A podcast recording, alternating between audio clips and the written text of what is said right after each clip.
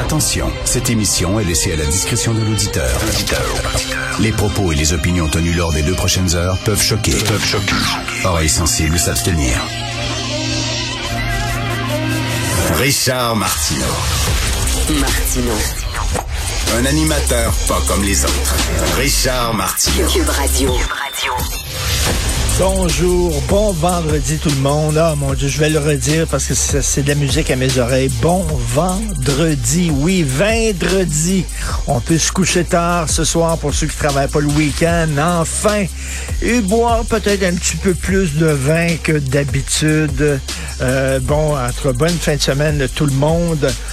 On- écoutez, euh, mauvaise nouvelle pour les amateurs de sport. hein. Ça que non seulement on n'aura pas une équipe de hockey à Québec, mais on n'aura même pas d'équipe de baseball à Montréal. Ça regarde de très mal. Donc, du pain et des jeux pour amuser le peuple. Ben, il va peut-être avoir du pain, mais il n'y aura pas beaucoup de jeux.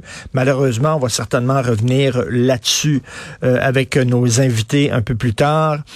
Euh, c'est dur hein, ces temps-ci. C'est dur. On voit tout le monde qui déconfine, puis nous, ben, la situation n'est pas particulièrement géniale. Encore dans les hôpitaux, on est obligé d'attendre un peu. euh, c'est tough, là. Je trouve que ça commence à sentir le brûlé entre les deux oreilles. On est un peu fatigué, tanné. On s'accroche à la moindre petite...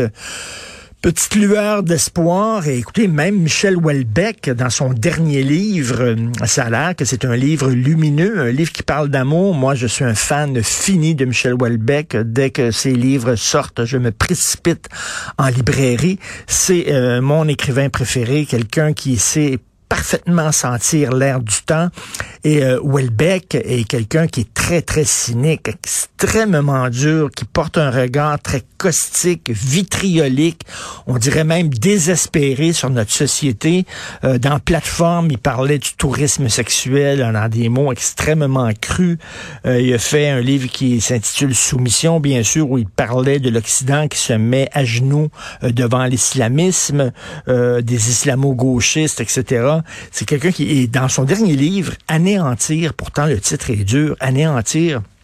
Je l'ai acheté, j'ai pas encore commencé à le lire, mais tout le monde dit que c'est un roman d'amour. On sait qu'il est marié, il s'est récemment marié, Welbeck, et ça a l'air qu'il a mis un peu de sucre dans son vin, donc euh, dans son poison. Et c'est un roman d'amour qui est beaucoup moins caustique, beaucoup moins cynique, beaucoup plus rempli de compassion. Et quand tu dis que même Michel Houellebecq lui-même tente de mettre un peu de lumière dans la grande noirceur, c'est qu'on en a vraiment besoin. Donc j'ai très hâte de lire ça, euh, Anéantir, un roman d'amour de Michel Houellebecq. Écoutez, il y a des histoires incroyables. Je reviens sur euh, le wokisme. Euh, en France, en France, un jeune de 16 ans qui lit, lui, ça tente de lire Éric Zemmour. Voyez, bon, le dernier livre d'Éric Zemmour, c'est La France n'a pas dit son dernier mot. Alors, il a été pris en flagrant délit de lire Éric Zemmour dans son lycée. Et là, il a été traîné devant un conseil de classe.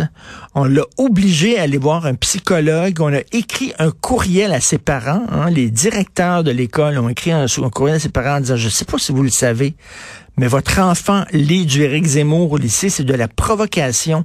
Et dans son bulletin, on a inscrit qu'il doit apprendre le sens des nuances. Écoute, euh, c'est un livre.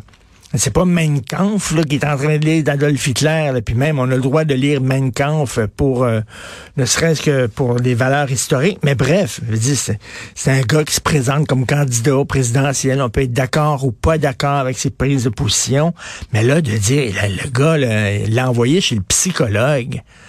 On se calme, mais c'est fou totalement. là. Tout, tout ce qui est wokisme est complètement débile. On a perdu le contrôle. Souvenez-vous, il y a quelque temps, dans le National Post, il y avait un chercheur émérite, un des plus grands spécialistes euh, sur euh, le laser. Et lui, fait des recherches très, très, très poussées sur le laser. C'est un Canadien. Et il dit que ben il y a de la difficulté à avoir du financement pour ses euh, travaux de recherche. Pourquoi? Parce que son équipe n'est pas suffisamment diversifiée. Il dit, moi, je m'excuse, mais je fais des travaux de, de, pointe. Euh, j'ai besoin des meilleurs. Je me fous totalement que l'individu que je vais choisir pour mes travaux de recherche, que ce soit une femme, un LGBTQ2+, que ce soit un autochtone, une personne racisée, je m'en fous. Ce qui m'importe, c'est son expertise, c'est son savoir. On parle ici de recherche scientifique. Il faut euh, avoir les meilleurs. Alors, il dit que ça fait deux, euh, deux fois qu'il se fait refuser des subventions pour ses recherches. Et là, il y a deux jours, dans le National Post, toujours, il y a Jordan Peterson. Je sais pas si vous connaissez Jordan Peterson, mais il est devenu euh, la figure de proue du mouvement euh, de protestation contre le wokisme. C'est un professeur de Toronto qui, un moment donné, a refusé d'utiliser les mots, vous savez, Yel, Zeus, tous, en tout bref, pour parler à un étudiant qui se disait non-binaire. Il dit, écoutez, moi, je suis prête à, dire à, dire que tu es une femme. Euh, euh, si quelqu'un change de sexe et tout ça, un homme qui s'identifie en femme, je suis prête à dire, OK, m'a dit chie en parlant de toi, puis je vais t'appeler madame. Elle dit des affaires de yel, puis de seuse, puis des affaires de même. Elle dit, voyons, on dit, il y a deux sexes. Il y a masculin, féminin, puis je commencerai pas à embarquer là-dedans. Et là, il y a eu une cabale contre lui, il y a eu des manifestations, ils ont empoisonné sa vie.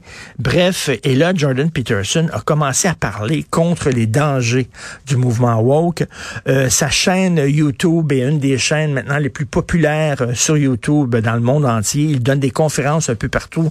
Il a écrit deux livres. Il est devenu une véritable vedette, Jordan Peterson.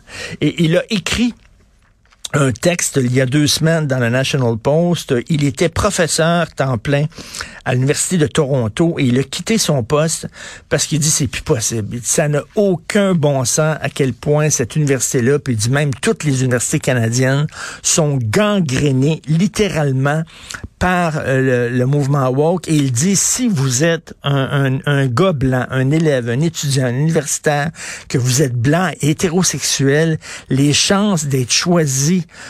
pour être assistant d'un professeur, pour euh, aider un professeur à faire de recherche ou alors d'avoir des subventions pour vos idées de recherche sont très, très minces. C'est dit vraiment très mince. Maintenant, on pousse la diversité, la diversité, la diversité. Et il dit, euh, moi, en tant que chercheur, hein, lui, il est neuropsychologue, il dit, en tant que chercheur, je veux, exactement comme le, spécialiste en laser, et je veux m'entourer des meilleurs et je me fous totalement de leur, de, avec qui ils couchent ou de leur race. Et là, il dit, euh, ce, que, ce que je répète souvent, mais il dit, voyons, on est censé être aveugle à la couleur de la peau des gens et pas juger les gens par la couleur de leur peau. C'est ce que disait Martin Luther King. Je ne veux pas que mes petits-enfants soient jugés à la couleur de leur peau, mais euh, par leur personnalité, the content of their character. C'est ce qu'il disait Martin Luther King. Et là, il dit, c'est très, très difficile pour les universitaires, s'ils sont blancs et hétérosexuels, pour avoir euh, des subventions. Ça n'a pas de bon sens. Et lui, il, il tire la sonnette d'alarme. Il dit, faut vraiment, à un moment donné, s'ouvrir les yeux. Et le Canada est à l'avant-plan. C'est un des pays les plus woke au monde. On a d'ailleurs le chef d'État, euh, le premier ministre le plus woke de la planète, qui se targuait même euh, de diriger un pays qui était le premier pays euh, post-national, c'est-à-dire sans identité propre, sans culture, sans valeur, sans histoire, comme un, pays qui serait venu au monde euh, de la cuisse de Jupiter. Et euh, donc, Jordan Peterson, lisez ça, c'est il y a deux jours dans le National Post, Why I am no longer a tenured professor at the University of Toronto. il dit que l'idéologie de la diversité, de l'inclusion, du sexisme, c'est complètement débile. Et il dit, dans l'université, ça arrive des fois que tu te fâches contre quelqu'un. Mais mettons s'il euh, y a une chicane entre un professeur et un autre professeur ou euh, entre deux élèves et qu'un de ces élèves-là est noir, ben, tu sais, des fois, tu peux te chicaner ou lever le ton contre quelqu'un, mais pas parce qu'il est noir, rien, parce que c'est un conflit, un conflit sur un, sujet. Mais dit, si ça s'adonne au par malheur que tu lèves le ton contre quelqu'un qui est racisé, mais sans, l'insulter sur sa race, rien, là. Euh, une chicane comme ça arrive, c'est tout de suite tu dois aller suivre un atelier de sensibilisation au racisme, au sexisme et tout ça. Et dit, ça devient complètement malade. Donc, lisez ce texte, a été publié il y a deux jours dans le National Post.